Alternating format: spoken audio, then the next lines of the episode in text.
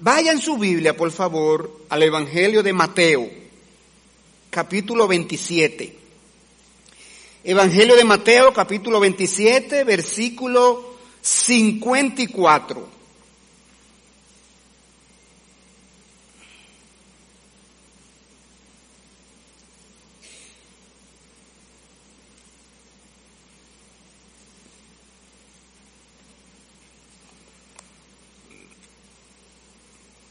Vamos a leer ese versículo, puesto de pie, por favor. Vamos a hacer ahora toda la reverencia que la palabra de Dios merece de nuestra parte. Dice así Mateo 27, 54. El centurión y los que estaban con él guardando a Jesús, visto el terremoto y las cosas que habían sido hechas, temieron en gran manera y dijeron, verdaderamente, este era Hijo de Dios. Señor, gracias. Gracias por permitir que estemos aquí, reunidos como iglesia local Señor, tú motivaste cada corazón. Cada uno estamos aquí porque tú nos trajiste para que escucháramos tu palabra, para que tuviéramos un acercamiento a la cruz, para que viéramos lo que sucedió sobre la cruz, para que viéramos, Señor, todos los acontecimientos que tú produjiste.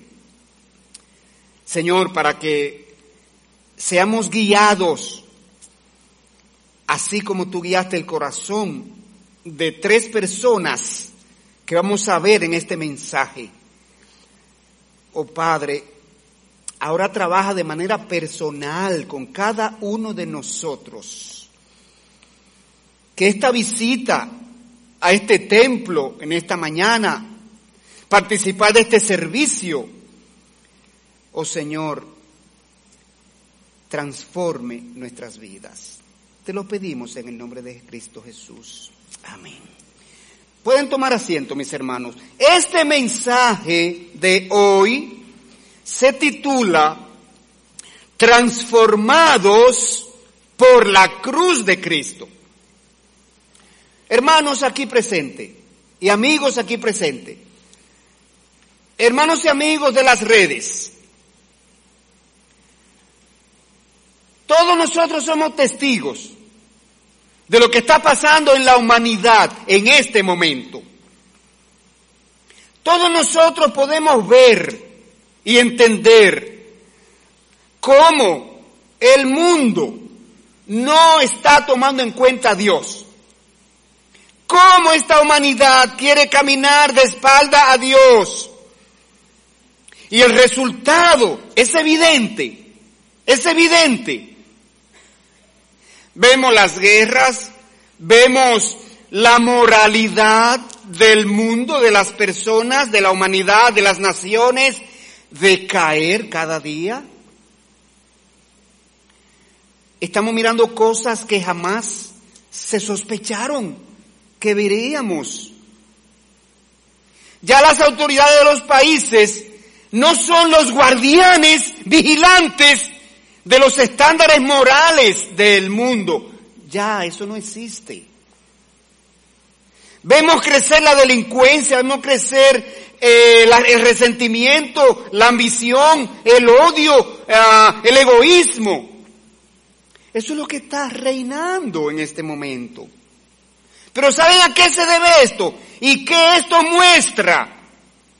Es que hay una necesidad de que urgentemente nos acerquemos a la cruz de Cristo. Cuando los creyentes nos alejamos de la cruz de Cristo, nuestra vida cristiana se hace insípida, se hace tibia. Cuando los creyentes volvemos a la cruz de Cristo, se aviva nuestra vida espiritual se vuelve a encender en los creyentes la llama de la devoción en nuestro corazón. Volvemos al primer amor. Yo quiero presentar a ustedes hoy tres personas que se acercaron a la cruz de Cristo y fueron transformados. Y fue tan significativo este hecho, fue tan evidente, fue tan glorioso ver esto, mire, que los cuatro evangelios recogen toda esta narración. La crucifixión y muerte de Jesús y lo que sucedió allí. Los cuatro evangelios recogen estos hechos y cada evangelio aporta un detalle diferente al otro con la finalidad de que nosotros tengamos así la visión completa, panorámica de todo lo que sucedió en la cruz y nosotros podamos entonces sacar provecho espiritual de este acontecimiento. Esa canción me encantó. Las canciones del grupo de alabanzas hablaron sobre la cruz. Este último especial habló sobre la cruz. Y esta canción de manera individual especialmente indica que las personas en nuestra naturaleza pecaminosa somos renuentes de ir a la cruz. Dios tiene que obrar en nosotros para poner esa inquietud, para poner ese deseo de ir a la cruz. Dios es quien, es quien nos conduce a la cruz. La canción dice, guíame a la cruz. Guíame a la cruz. Hay necesidad de ir a la cruz. Así que oremos. Cada uno de nosotros pidamos ahora a nuestro Dios que nos guíe a la cruz. Mientras nosotros estudiamos estas porciones que vamos a ver en esta mañana, donde nos enseñan tantas cosas necesarias para nuestra vida que necesitamos saber y tomar en cuenta acerca de la cruz. Yo quiero presentar a ustedes la primera de las personas de, de quien le voy a hablar en esta mañana. En Mateo 27, 26. Allí vamos a comenzar. Se trata de un centurión. ¿Qué es un centurión? Un centurión era el comandante de 100 soldados. El imperio romano, como sabemos, gobernaba sobre Palestina en tiempo de Jesús y su ejército estaba organizado de una manera en que un, una persona, un militar con un rango X, era el jefe o el supervisor de 100 soldados. De ahí el nombre de centurión. Entonces, ese centurión nos va a enseñar algo en esta mañana. Ese centurión estaba frente a la cruz de Cristo cuando Poncio Pilato, gobernador eh, en Palestina, pronunció la sentencia de crucifixión de Jesús, lo entregó en manos de este centurión en calidad de prisionero. Jesucristo era un prisionero encargado a un militar. Ese militar era responsable del orden público en el proceso de la crucifixión. Ese militar era responsable de la vida de Jesús hasta que él no fuera crucificado y allí muriera. Ese centurión entonces era responsable de que no se alborotara el pueblo En Mateo 27, 26 dice, Mateo 27, 26, entonces, hablando de Pilato, les soltó a Barrabás y habiendo azotado a Jesús, le entregó para ser crucificado. Le entregó a ese, mire, señor soldado, usted es responsable. ejecute esta sentencia. Muy bien. Ahora, llegaron a la cruz. Se fueron por el camino que conocemos popularmente como la vía dolorosa, ¿verdad? Llegaron al Gólgota, a la colina.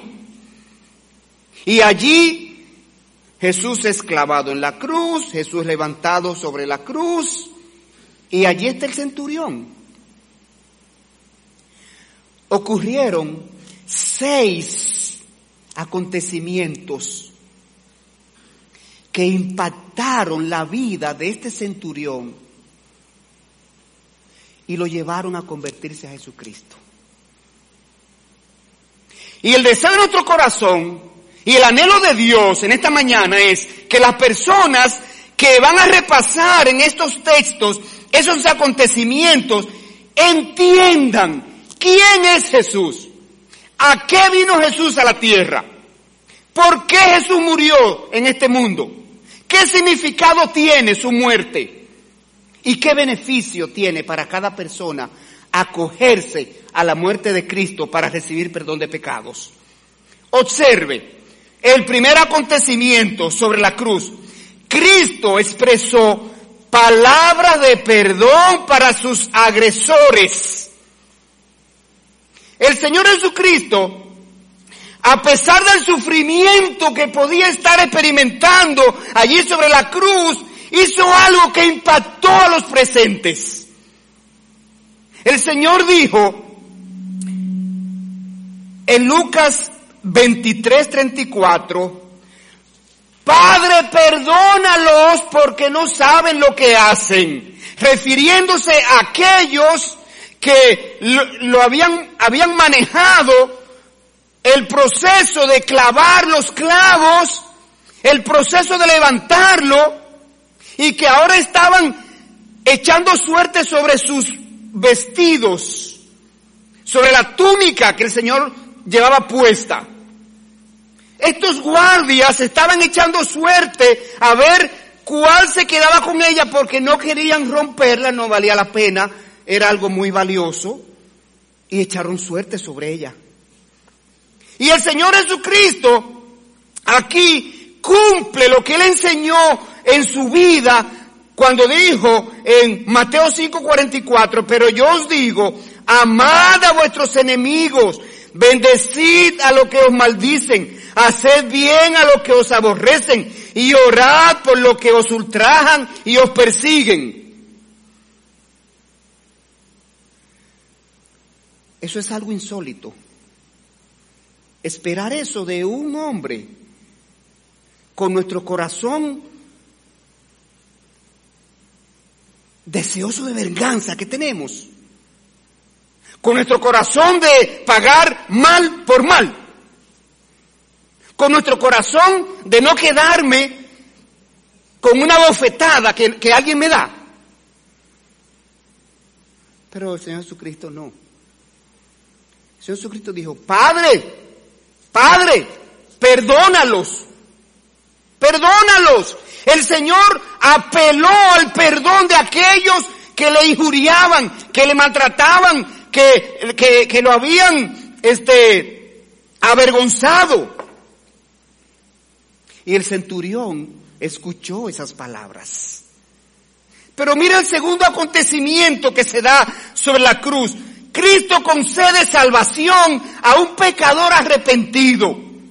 Uno de los malhechores que fueron crucificados con Cristo, uno a la derecha, uno a la izquierda, dos malhechores que la justicia juzgó y encontró culpables de hechos delictivos y lo condenaron a, muerte bajo crucifixión, el imperio aprovechó y crucificó a tres. A Jesús, a quien Pilato condenó, por incitación del pueblo, de los líderes religiosos y dos delincuentes. Entonces, el Señor Jesucristo escucha el clamor de uno de esos delincuentes. Ese malhechor crucificado admitió, admitió que él, él estaba condenado justamente. Él admitió sus hechos delictivos.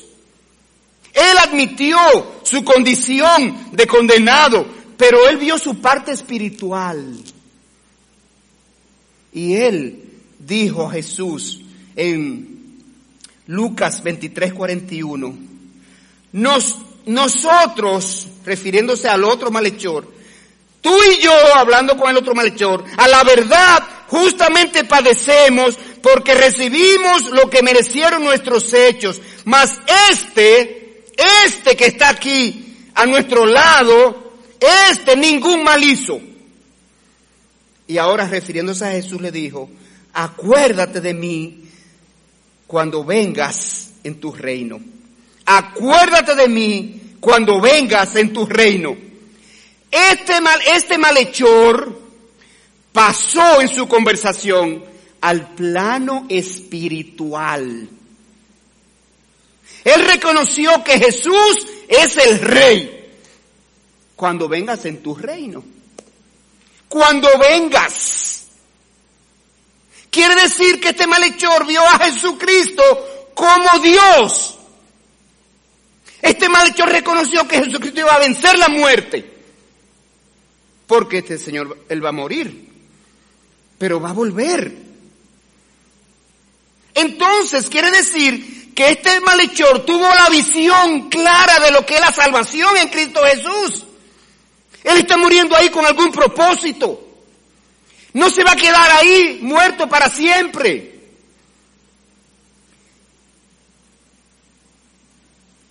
Y el centurión escuchó esas palabras. Pero Jesús le respondió a ese malhechor, porque Jesús no rechaza a nadie que viene a él.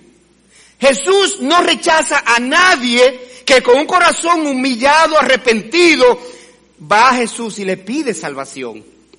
Jesús le dijo, de cierto, de cierto te digo que hoy estarás conmigo en el paraíso. Hoy estarás conmigo en el paraíso. Y el centurión escuchó esas palabras.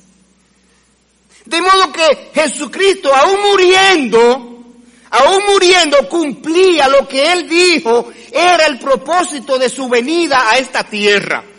El Señor lo dijo varias veces. Una de esas ocasiones es Lucas 19:10, cuando el Señor Jesucristo salvó a Saqueo. El Señor Jesucristo dijo a todos los presentes allí en esa casa, hoy ha venido la salvación a esta casa, por cuanto él también es hijo de Abraham, porque el Hijo del Hombre vino a buscar y a salvar a lo que se había perdido. A eso vino Jesús, a buscar y a salvar a los que se han perdido, a los que estamos perdidos o estábamos perdidos por causa del pecado. Y ese perdido no es que estamos extraviados en la ciudad, es que estamos condenados al infierno, porque la paga del pecado es la muerte espiritual. Pero Cristo vino a eso, a salvar. Primera Timoteo 1.15 dice, palabra fiel y digna de ser recibida por todos, que Cristo Jesús vino al mundo a salvar a los pecadores, de los cuales yo soy el primero. Yo soy el primero. Así que el Señor, aún muriendo en la cruz, cumplió con aquel propósito. Pero hay un tercer acontecimiento que impactó a este centurión. Es que Cristo mostró que su muerte tenía repercusiones divinas. No era algo casual, no era algo local, no era algo este de lo que de lo cual Dios estaba ajeno. No, Señor. En el libro de Lucas 23, 44 dice, muestra aquí que la tierra convulsionó la tierra convulsionó.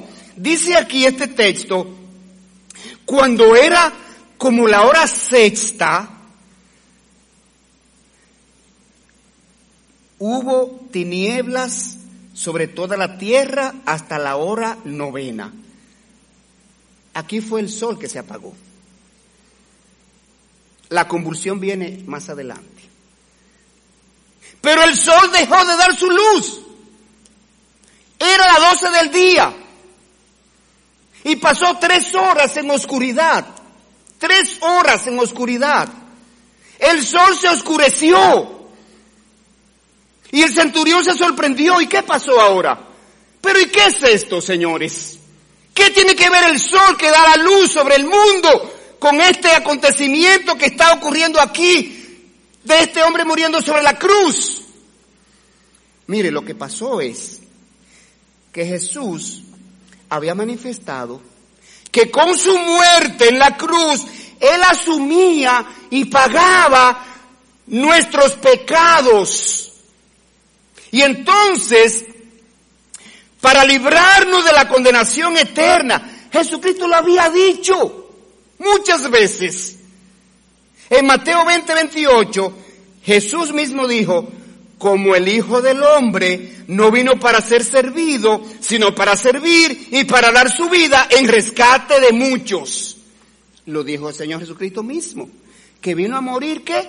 En rescate de muchos. De todos aquellos que lo acepten como Señor y Salvador. De todos aquellos que acepten el perdón de pecado en su nombre. De modo que mientras Jesucristo llevaba a cuesta nuestros pecados sobre la cruz, experimentó la separación de Dios Padre y se manifestó con oscuridad. ¿Saben por qué? Porque Dios Padre no tiene comunión con el pecado. En ese momento el Señor Jesucristo está llevando sobre sus hombros el pecado de la humanidad. Y Dios Padre propició una señal, oscuridad, que indica separación. Esa separación, el Señor Jesucristo mismo lo percibió. Y en su próxima exclamación, el Señor lo manifestó. Y dijo, Padre, ¿por qué me has abandonado? Y fue un abandono momentáneo. Fue una separación momentánea. Mientras Jesucristo llevaba a cuenta nuestros pecados, para entregarlo a Dios Padre. Entonces el centurión está impactado por lo que está pasando allí. Pero el próximo acontecimiento es que Cristo mostró con su muerte, Cristo mostró que su muerte era una victoria. Todos los que eran crucificados morían maldiciendo pronunciando oprobios contra el sistema, contra aquellos que lo condenaron, contra aquellos que lo juzgaron, contra aquellos que los acusaron. Pero este hombre no. Jesucristo muriendo sobre la cruz en Juan 19:30, él dijo, consumado es.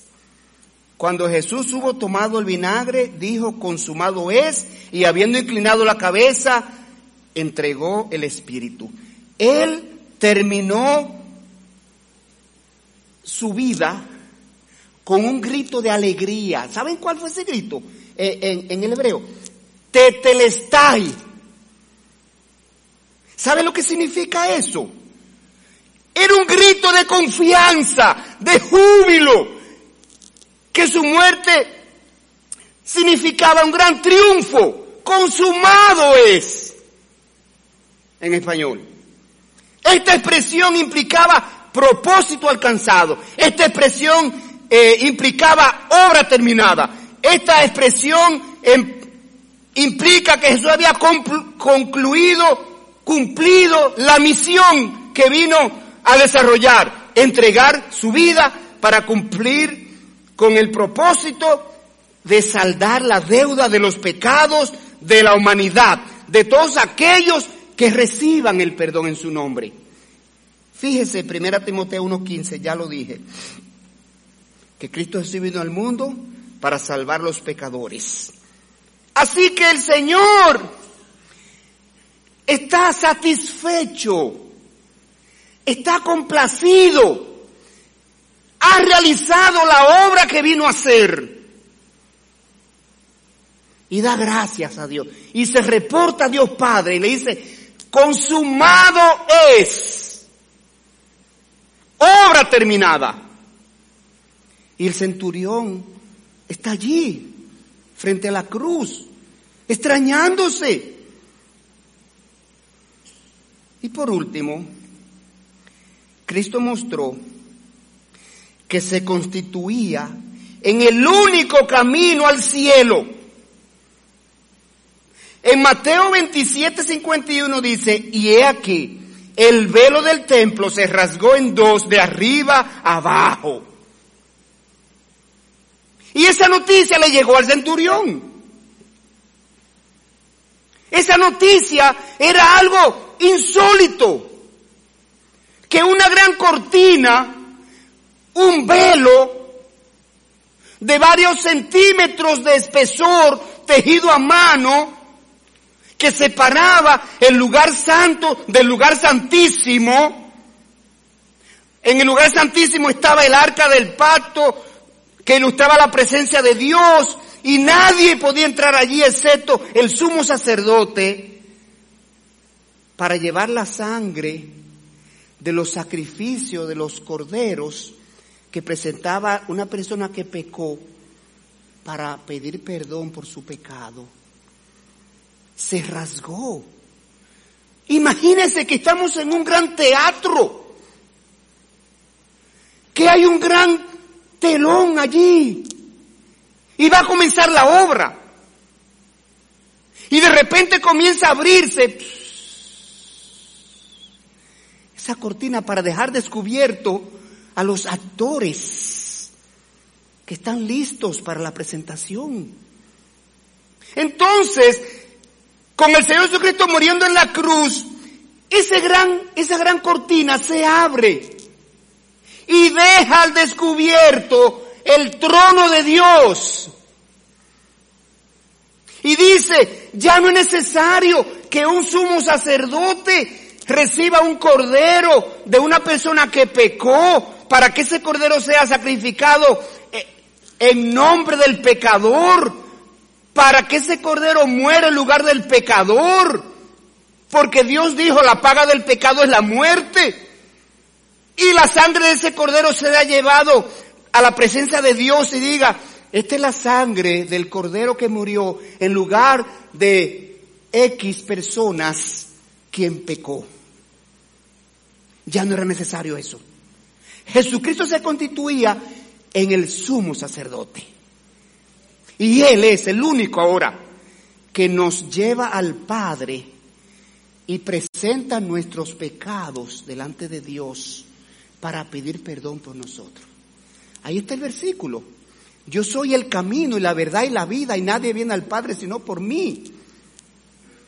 Ese es el significado del velo roto del templo.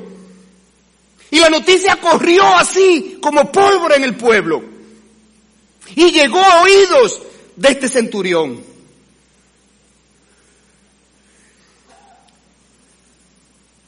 Y ahora más.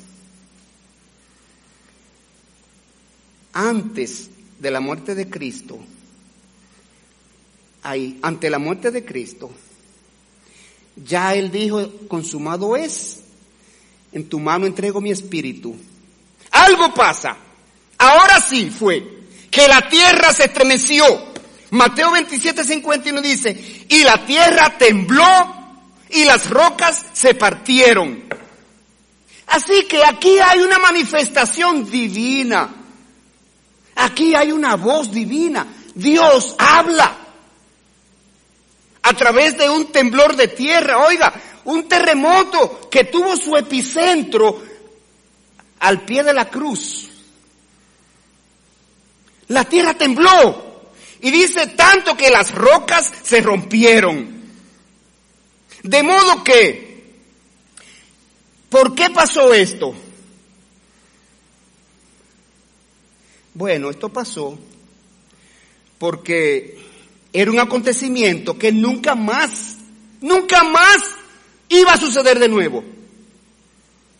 Nunca más sucedería de nuevo. El Hijo de Dios entregando su vida sobre la cruz para redimir de la muerte al hombre. El hombre que es la corona de la creación de Dios. El hombre que es, que es la creación perfecta de Dios. Solo que el pecado nos dañó. El hombre por, a quien Dios amó tanto que envió a Jesucristo a morir en nuestro lugar. La Biblia narra que ángeles pecaron.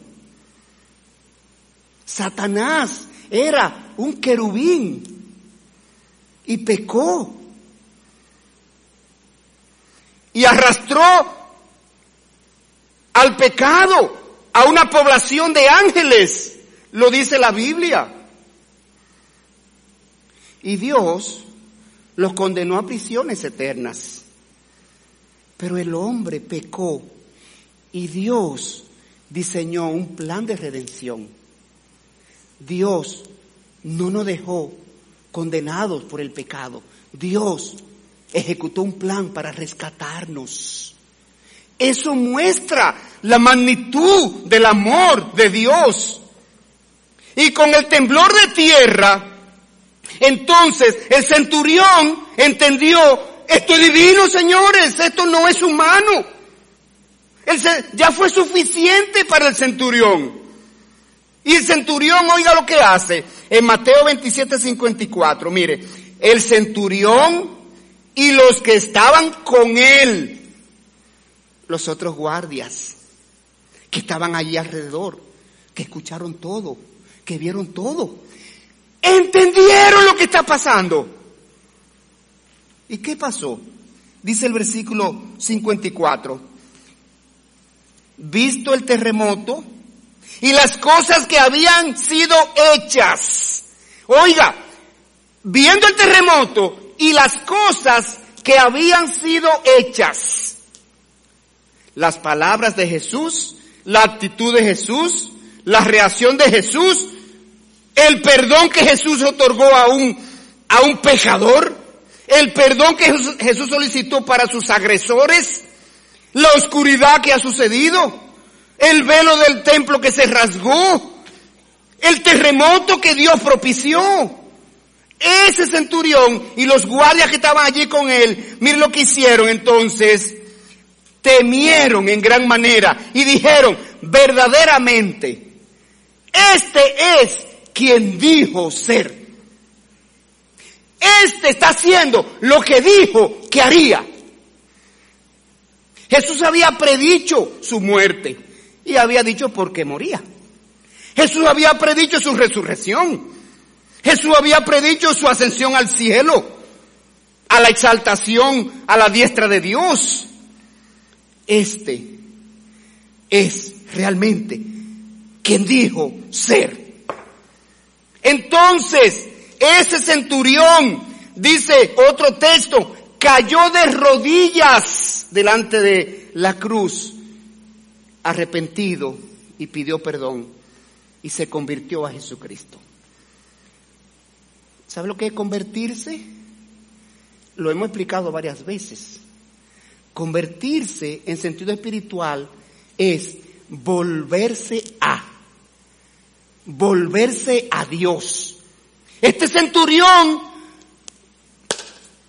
que no creía, este centurión que iba camino al infierno por causa de sus pecados, este centurión que nunca había hablado con Jesús, pero ahora entendió que Jesús era el Salvador, Redentor espiritual de la humanidad como Jesús lo había predicado.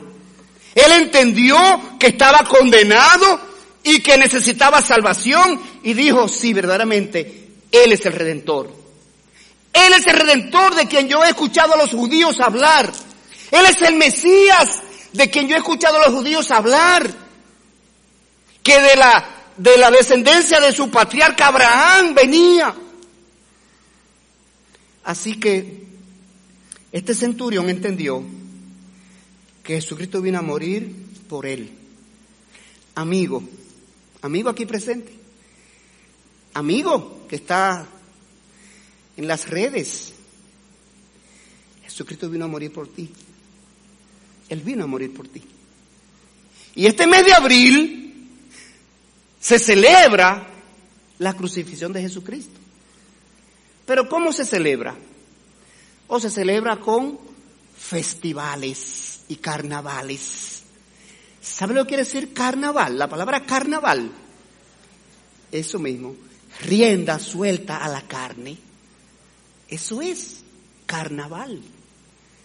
Entonces, así no es que Dios quiere que recordemos la muerte de su Hijo Jesucristo. No es así que Dios quiere. Mire, hay países, leí el día pasado, que en Brasil, en los días de carnavales, en las noches de carnavales, al día siguiente, cuando el ayuntamiento recoge la basura que los carnavalistas, los celebrantes del carnaval dejan, se recogen tanques de preservativos, tanques de preservativos. Búsquenlo en las redes, en internet. Tanques, oiga, de 55 galones. Así es que a la gente le gusta celebrar la Semana Santa. Por eso siempre hay unas estadísticas de muertes, intoxicaciones, ahogamientos, muertos por accidente, cantidad de personas que quedaron en los hospitales, porque es rienda suelta la carne. Dios quiere que nosotros recordemos la, la crucifixión de Cristo con otra intención, con otro aspecto, con otro sentido, con otra visión, recordando a qué Él vino y por qué vino y el beneficio de su venida. Él vino a salvar. Así que, amigo que está aquí y amigo que nos está mirando, si tú entendiste ahora la razón por la cual Cristo vino a la cruz, tiene que reaccionar como hizo este centurión. Pero hay algo más. Habían allí dos personas más de quienes le voy a hablar ahora.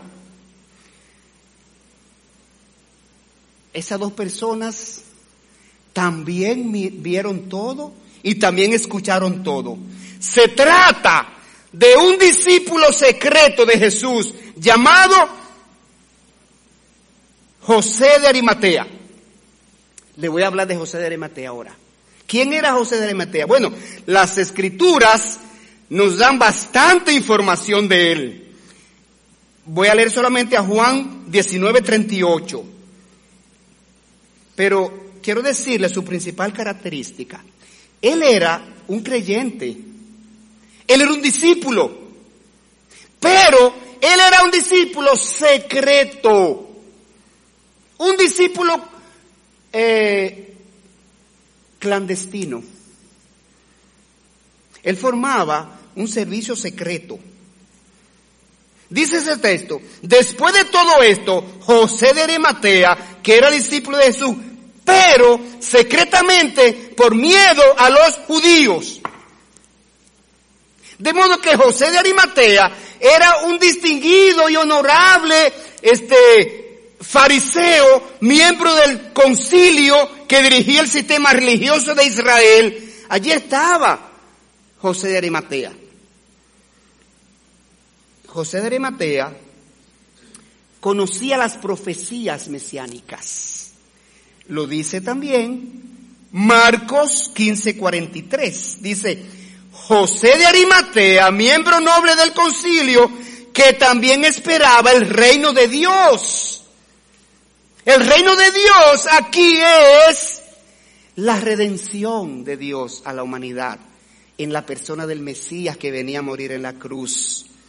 Entonces, aquí está el primero de los dos personajes que quiero citar en esta mañana. Y el otro era un discípulo cobarde de Jesús. El primero, José de Arimatea, era un discípulo secreto. Y él con este acontecimiento salió del anonimato. Y ahora Nicodemo, que es un discípulo cobarde, se hizo valiente. Juan 3. Aquí está la primera vez que aparece Nicodemo en las escrituras. Juan 3. Dice, había un hombre de los fariseos que se llamaba Nicodemo, un principal entre los judíos. Este vino a Jesús de noche y le dijo, Rabí, sabemos que has venido de Dios como maestro porque nadie puede hacer estas señales que tú haces si no está Dios con él. Entonces Nicodemo era un maestro espiritual, un principal entre los judíos. Era un maestro espiritual, miembro del concilio, conocedor de las profecías mesiánicas, pero él mostró, él era un seguidor de Jesús. Él reconocía que Dios estaba con él, que Jesús vino de Dios. Él reconocía que Jesús era Dios porque nadie puede hacer estas señales que tú haces. Pero él vino a Jesús de noche. Él no quería que nadie lo viera con Jesús. Él vino clandestinamente en la oscuridad cuando nadie me ve, porque tengo miedo. No quiero que me vean con Jesús, porque ¿qué van a decir los otros miembros del concilio? Imagínense, el concilio es, ¿cuál es el organismo más alto que tenemos aquí en el país? ¿Cuál es? ¿Eh? El Senado. El Senado. Ah, el Senado de la República. Y no hay otro que se llama Consejo Nacional de la Magistratura. Es el organismo máximo de la nación. Entonces, ¿qué van a decir los otros?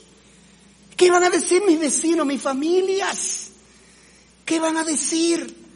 De modo que Nicodemo y José de Arimatea eran seguidores secretos de Jesús por temor a los judíos porque los judíos se oponían a Jesús. Los judíos estaban apegados a la ley de Moisés. Pero ellos dos fueron transformados por los acontecimientos de la cruz y por las palabras de Jesús. Y usted verá ahora lo que fueron capaces de hacer estos dos hombres. Estos dos hombres, José de Arimatea y Nicodemo, allí cuando ocurre la muerte, ya el deceso de Jesús, Usted verá lo que se atrevieron a hacer. Juan 19, 39. Después de todo esto, ¿después de qué? De los acontecimientos que ocurrieron. Después de todo esto, José de Arimatea, que era discípulo de Jesús, pero secretamente por miedo de los judíos, oiga lo que hizo, rogó a Pilato que le permitiese llevarse el cuerpo de Jesús. También Nicodemo, el que antes había visitado a Jesús de noche, vino trayendo un compuesto de mirra y de aloes como 100 libras. De modo que al presenciar estos dos discípulos los acontecimientos de la cruz, y al escuchar las palabras de Jesús, ellos dos experimentaron un cambio radical. Habían sido discípulos secretos, pero se volvieron osados, se volvieron valientes, se volvieron comprometidos, se volvieron consagrados. Hermano en Cristo, y esto es una enseñanza para nosotros. Y yo te pregunto ahora, ¿qué clase de discípulo de Cristo tú eres? ¿Qué tipo de discípulo de Cristo tú eres? Estos dos señores, José de Arimatea y Nicodemo, nos dan una lección. José tuvo el valor de ir al despacho de Pilato para pedir el cuerpo de Jesús para darle, ¿sabe qué? Digna sepultura. Oiga bien, si usted entra a internet y usted pregunta allí, ¿qué hacían los romanos con el cuerpo de los crucificados? ¿Usted sabe lo que le va a salir? Una serie de escritos y de informaciones. Y usted entra allí a cualquiera de ellos y va a ver que los romanos, el cuerpo de los crucificados, lo dejaban sobre la cruz. Nadie lo baja. Que los buitres se coman. ¿Sabe para qué? Como advertencia a los opositores del sistema o del imperio. Como advertencia a los delincuentes. Para eso se quedaban allí. Para que todo el mundo viera en qué paró fulano de tal. Pero este señor desafió ese sistema, esa práctica, esa costumbre de los romanos. Entonces él fue, él fue, él no mandó, fue delante de Pilato, se atrevió a ir al despacho de la persona máxima del Estado. Fue. Él mostró con esta acción desacuerdo con el concilio religioso que había motivado al pueblo a pedir la crucifixión de Jesús. Él se está echando enemigo al concilio, al Consejo Nacional de la Magistratura o al Senado de la República. Pero mire qué más. Él se expuso a una posible reacción adversa de Pilato. Ya Pilato estaba cansado del tema Jesús. Ya estaba en buen dominicano harto, ¿verdad? Como decimos, de esas, de esa, de ese tema. Tenemos días bregando con esto. Acusaciones van y acusaciones vienen de parte de los fariseos contra este hombre. El pueblo alborotado, el pueblo alborotado. Y el imperio romano, eso es lo menos que quería, alboroto en el pueblo. Entonces, él se expuso a una reacción de que Pilato le diga, mírame el favor, José, ciérrame la puerta y no me venga con eso que ya me cansé de ese tema. Pero no, no fue así. Entonces, ninguno de los apóstoles se atrevió a hacer eso. Ninguno de los familiares de Jesús, que Jesús tenía varios hermanos y hermanas de madre, José y María tuvieron más hijos. Mateo 13, 54 en adelante lo dice, los nombres de los varones. Ninguno de ellos, ni la madre terrenal de Jesús tampoco se atrevió. Pero Nicodemo lo hizo. Eso es lo que se llama un discípulo valiente, que se transforma radicalmente en un momento dado y se vuelve osado. Sale de la clandestinidad. Hermano en Cristo, hay muchos cristianos clandestinos que nadie sabe que son cristianos.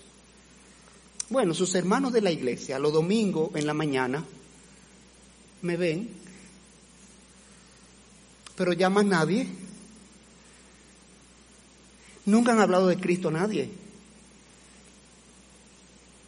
Nunca han manifestado con su vida el carácter de Cristo. Entonces, Nicodemo también trajo, Nicodemo se unió a José de Arimatea. Y dice el texto que él trajo suficiente ungüento como para ungir el cuerpo de un rey. ¿Cuánto es que dice que él trajo? Como 100 libras. 100 libras. Él compró una cantidad de especias que solo podía adquirir la realeza. ¿Saben por qué? Porque él quería dar al Señor el honor que no le había dado en vida. Nicodemo se lo dio en muerte. Él siempre estaba escondido, pero le dijo, no, el Señor necesita honor. Él merece honor. Vamos a enseñar a enterrarlo como un rey. Vamos, vamos a, a ungirlo como un rey. Entonces Nicodemo dio un paso adelante en su fe y mostró su amor por Jesús, haciendo lo que podía. Haciendo lo que podía. Hermano en Cristo aquí presente, te, te voy a preguntar ahora. ¿Estás dispuesto a hacer por Jesús lo que tú puedes ahora? Ahora. Es ahora que tienes que hacerlo. ¿Cuándo lo vas a hacer? ¿Estás dispuesto tú a hacer por Cristo, por el Señor, por tu Salvador, lo mejor que puedas? Mire, por último, la cruz de Cristo motivó el compromiso de estos dos señores. Y es lo que Dios quiere que se produzca con nosotros ahora. Compromiso con la obra. José de Arimatea y Nicodemo, oiga, no temieron a las persecuciones. No temieron a las reacciones adversas de su clase social, de sus familiares, de los religiosos de la nación, de sus amigos, de su compañero de trabajo, de su compañero de estudio, de sus vecinos, ni de sus familiares. No temieron a ser expulsados de las sinagogas. Los judíos, los jefes de la religión tradicional judía, habían manifestado públicamente, lo habían aprobado como resolución que cualquiera que se identificara con Jesús fuera expulsado de la sinagoga. No puede entrar aquí a una sinagoga, a un templo judío eso es una sinagoga. Mire lo que dice Juan 9:22. Este es el momento en que Jesús sanó a un ciego y los fariseos lo están interrogando. ¿Quién fue que te sanó a ti? Porque hoy es sábado, día de reposo. No se puede hacer eso. Oiga qué mentalidad. Y lo están interrogando. Y llamaron a sus padres. Venga, tráigame su papá aquí. Vamos a ver. Y lo están interrogando. Y en el versículo 22 del capítulo 9, los padres de este joven dicen, dice esto, esto dijeron sus padres porque tenían miedo de los judíos, por cuanto los judíos ya habían acordado que si alguno confesase que Jesús era el Mesías, fuera expulsado de la sinagoga excomulgado. Pero José, Arimatea y Nicodemo no temieron a eso. Mira el nivel de compromiso que ahora sentían con Jesús. Ellos pusieron en riesgo sus propios cargos. Ellos eran miembros de ese concilio principal. Ellos pusieron en juego su posición social, la seguridad de sus familias. Los fariseos y los judíos apedrearon a primer mártir del cristianismo, ¿quién fue? Después que murió Cristo. Esteban. Lo apedrearon. Pero ellos no temieron a eso. Entonces, pusieron en riesgo sus vidas. Hermano creyente ahora que está aquí, que me escucha, quiero preguntarte, ¿qué está dispuesto a arriesgar por el Señor? ¿Qué estás dispuesto a arriesgar por el Señor? Y mire qué más. José y Nicodemo renunciaron a placeres del mundo. Mire esto, qué interesante. Juan 19:40. Mire. Ya Nicodemo, ya Pilato se lo concedió. ¿Quieren el cuerpo de Jesús? Pues tómenlo. Esperen esta notita para que los guardias sepan que fui yo que lo autoricé. Tengan. Y dice este versículo 40, tomaron pues el cuerpo de Jesús y lo envolvieron en lienzos con especias aromáticas según se, según es costumbre sepultar entre los judíos. Mire, ellos bajaron de la cruz y sepultaron el cuerpo de Jesús. Ellos, Ellos no temieron, no temieron tocar el cadáver. ¿Y por qué? Ellos sabían, ellos sabían que si tocaban el cadáver, esto les impedía participar de las fiestas judías que se iniciaban al otro día. La fiesta de la Pascua, la fiesta más apreciada, más apetecible, más esperada por los judíos. El día 27 de febrero aquí, la independencia nacional. Una persona que tocó un cadáver quedaba inmunda por siete días y no podía participar en ninguna, en ninguna reunión, ni social ni religiosa. Lo había establecido Dios mismo en número 19.11. El que tocare cadáver de cualquier persona será inmunda siete días. Entonces, ellos mostraron su amor a Jesús por encima de ese placer temporal del mundo de participar de esta fiesta. Ellos mostraron respeto, admiración, devoción por Jesús, a quien ahora reconocían abiertamente como el Mesías.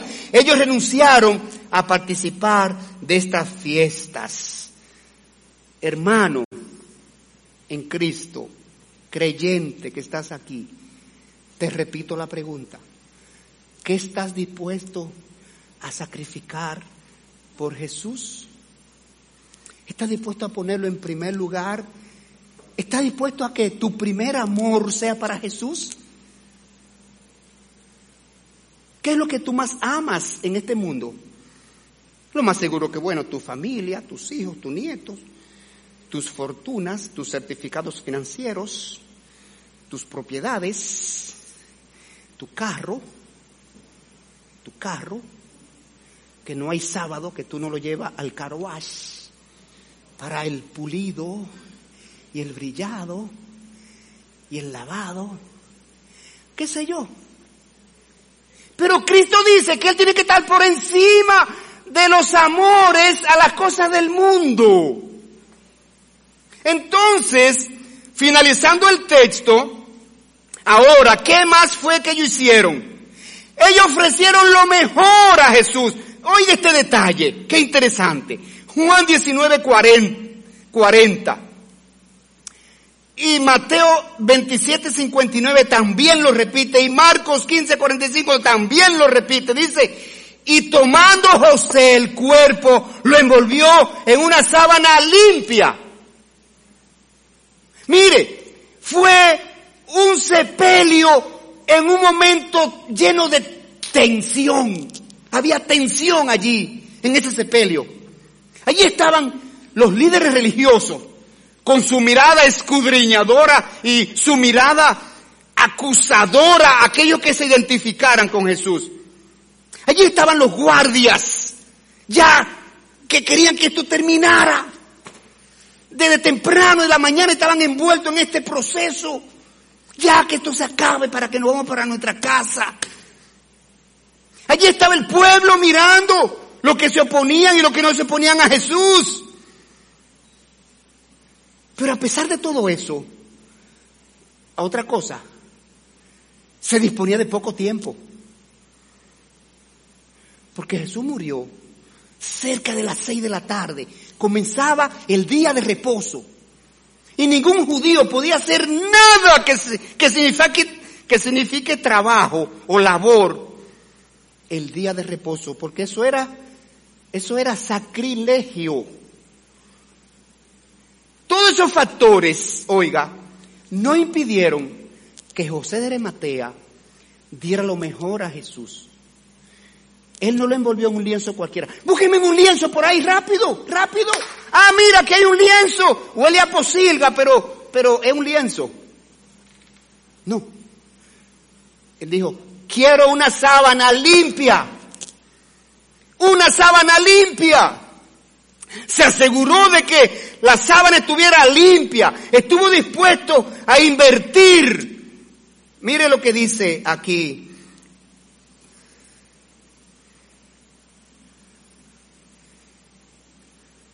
otro de los textos. Dice una sábana que él había comprado.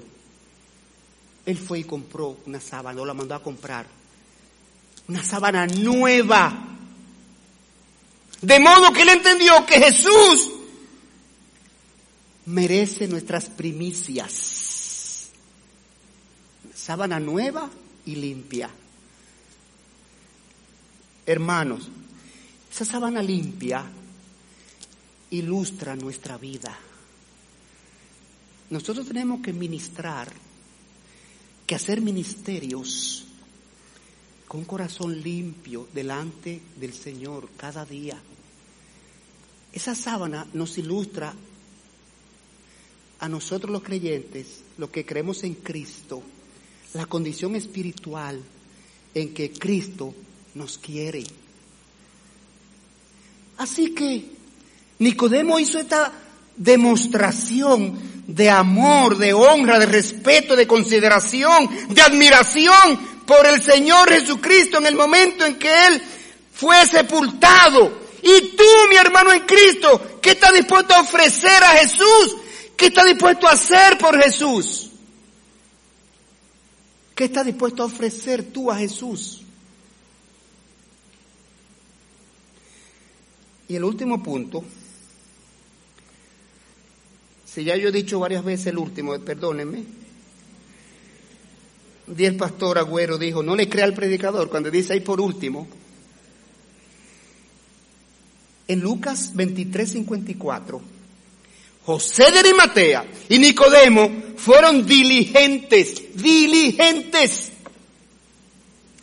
Y terminaron el ministerio que iniciaron. Mire lo que dice el texto.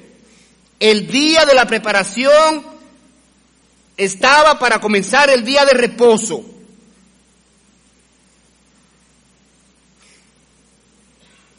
Y en Mateo 27, 60 dice, después de hacer rodar una gran piedra a la entrada del sepulcro, se fue. Entonces, hermanos, faltando minutos para el día de reposo, José de Matea y Nicodemo no tenían tiempo que perder realizaron el proceso de la crucifixión de manera diligente. Los ministerios para el Señor tenemos que hacerlos de manera diligentes. Diligentes, hermanos. Hay que hacer las cosas en el momento en que hay que hacerlas. Hay un himno que nos encanta, que dice que ahora que es de día, trabajemos para el Señor ahora que es de día, antes que venga la noche. Ahora que tenemos fuerzas, es que tenemos que trabajar para el Señor. Ahora que tenemos vigor, ahora que podemos actuar. ¿Cuándo lo vamos a hacer? Cuando estemos en cama ya, postrados. Tenemos que dar al Cristo nuestros mejores años, nuestros mejores recursos, nuestros mejores esfuerzos. Tenemos que dárselo a Cristo, nuestro Señor y Salvador. Así que concluye el texto de hoy diciéndonos que después de esto, José hizo rodar una gran piedra a la entrada del sepulcro. José de Arimatea se aseguró de completar el proceso de sepelio del cuerpo de Jesús.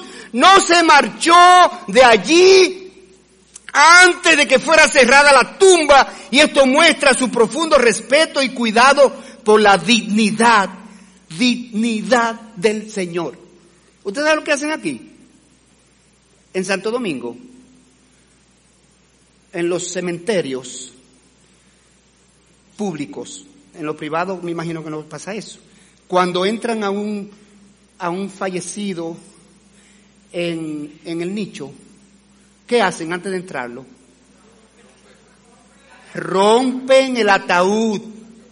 Usted escucha eso y da vergüenza. Señores, llevan un martillo al sepelio. ¿Y para qué ese martillo? O una mandarria. ¿Sabe para qué? Esto es increíble. Para romper el ataúd. Para que no se lo roben. Y lo reusen y lo vendan más adelante. Señores, esto da pena. Usted va a oír esos martillazos y qué, ahora le están rompiendo la cabeza al, al pobre muerto. No, es el ataúd que están rompiendo. Entonces Nicodemo dijo, no voy a dejar el cuerpo de Jesús allí a expensa de nada, ni de los animales que están por aquí rondando, ni de las bestias, ni de los, ni de las aves, este, de rapiñas. Ruédeme la piedra.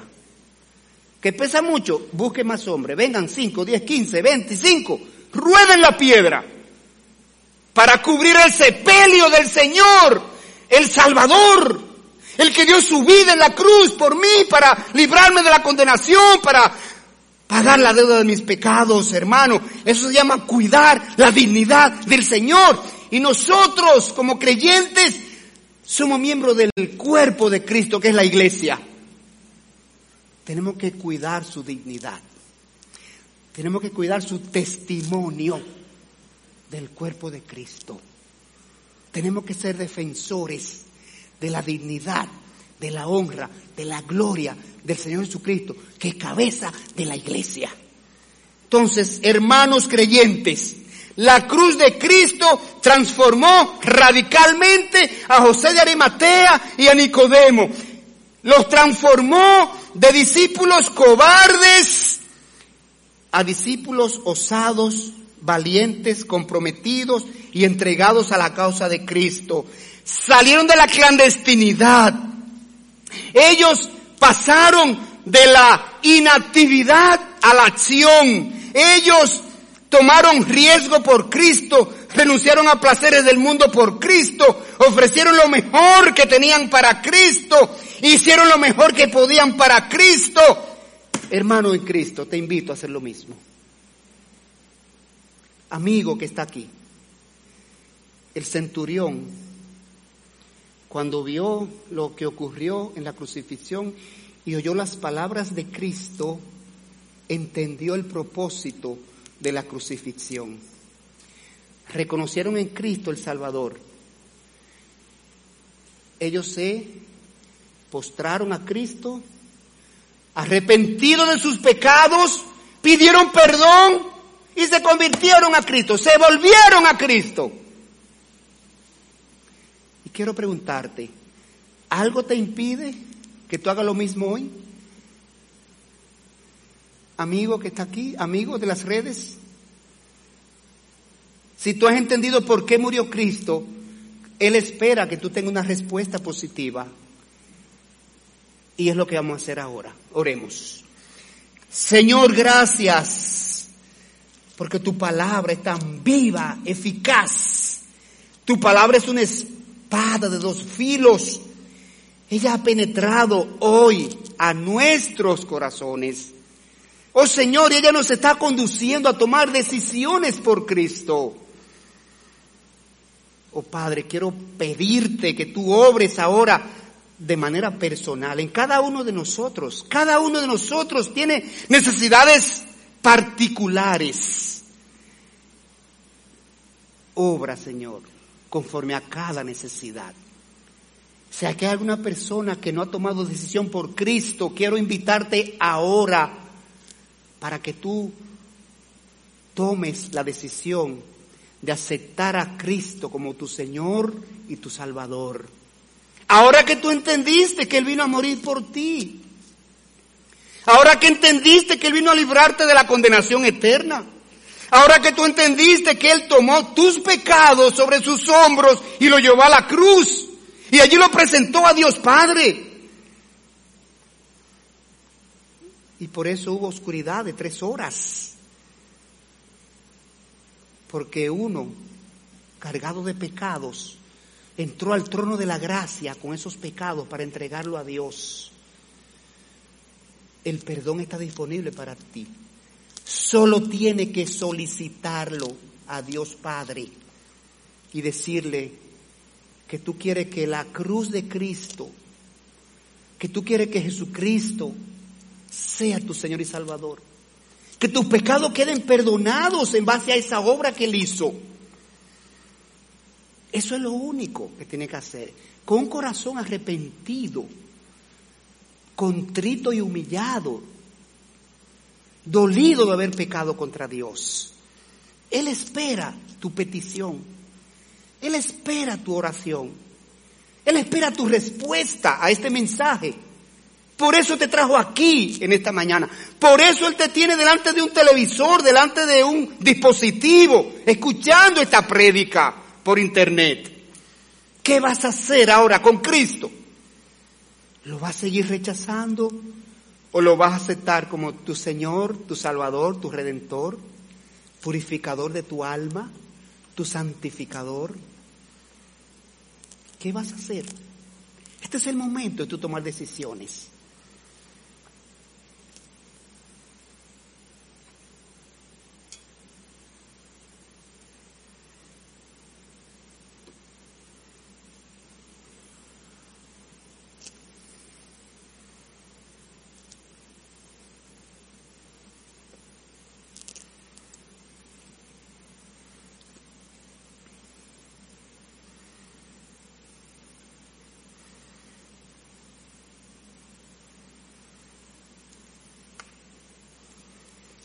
Voy a concluir orando, dando gracias a Dios.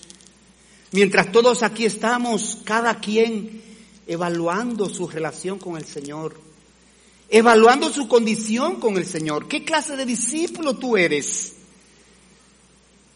¿O qué clase de persona que ha rechazado a Cristo hasta ahora tú has sido? Todos estamos evaluándonos en nuestra relación personal, individual con Dios. Pero si tú tomaste una decisión por Cristo, yo quiero dar gracias a Dios por ti. Porque dice la palabra, hay gozo en el cielo por cada oveja que regresa al redil. Y yo te digo, hay gozo en la iglesia por cada oveja que regresa al redil de Cristo. Si tú diste un paso de fe, si pediste salvación a Dios en el nombre de Cristo por medio de la obra de la cruz, yo necesito saberlo para dar gracias a Dios por ti, para encomendarte en este nuevo camino de la fe, para, para ayudarte a crecer en la fe. Yo solo quiero pedirte que levante tu mano si diste un paso de fe en pos de Cristo. Si estos acontecimientos impactaron tu vida, si estas palabras de Jesús impactaron tu vida y Dios te ha guiado a la cruz y te condujo a tomar una decisión por Cristo, deja ver tu mano. No te avergüences, dijo el Señor Jesucristo, a quien se avergonzare de mí delante de los hombres, yo me avergonzaré de él delante de mi Padre Celestial delante de mi Padre que está en los cielos. Solamente usted es responsable de su alma. Usted tiene que buscar la salvación de su alma. Usted tiene que procurar la salvación de sus pecados. Nadie lo va a hacer por ti. Nadie lo puede hacer por ti. Y Dios dijo, si oyeres hoy mi voz, no endurezcáis vuestros corazones como hicieron vuestros padres en el desierto. Señor, gracias. Tu palabra es la semilla espiritual. De ella mana la vida. De ella mana la vida. Y ella cae a los corazones. Y allí tú la haces germinar, Señor. No los hombres. Tú la haces germinar. Obra, Señor, en cada persona donde cayó tu semilla en esta mañana. En tu tiempo y en tu voluntad, Señor. Obra. No deje que esa semilla Satanás la saque, los afanes la ahoguen, sino, Señor, que tú la preserve allí y en tu momento, Señor, tú traiga a salvación a cada persona que escuchó este mensaje. Oh Señor, en el nombre de Cristo Jesús te lo pedimos. Amén y amén.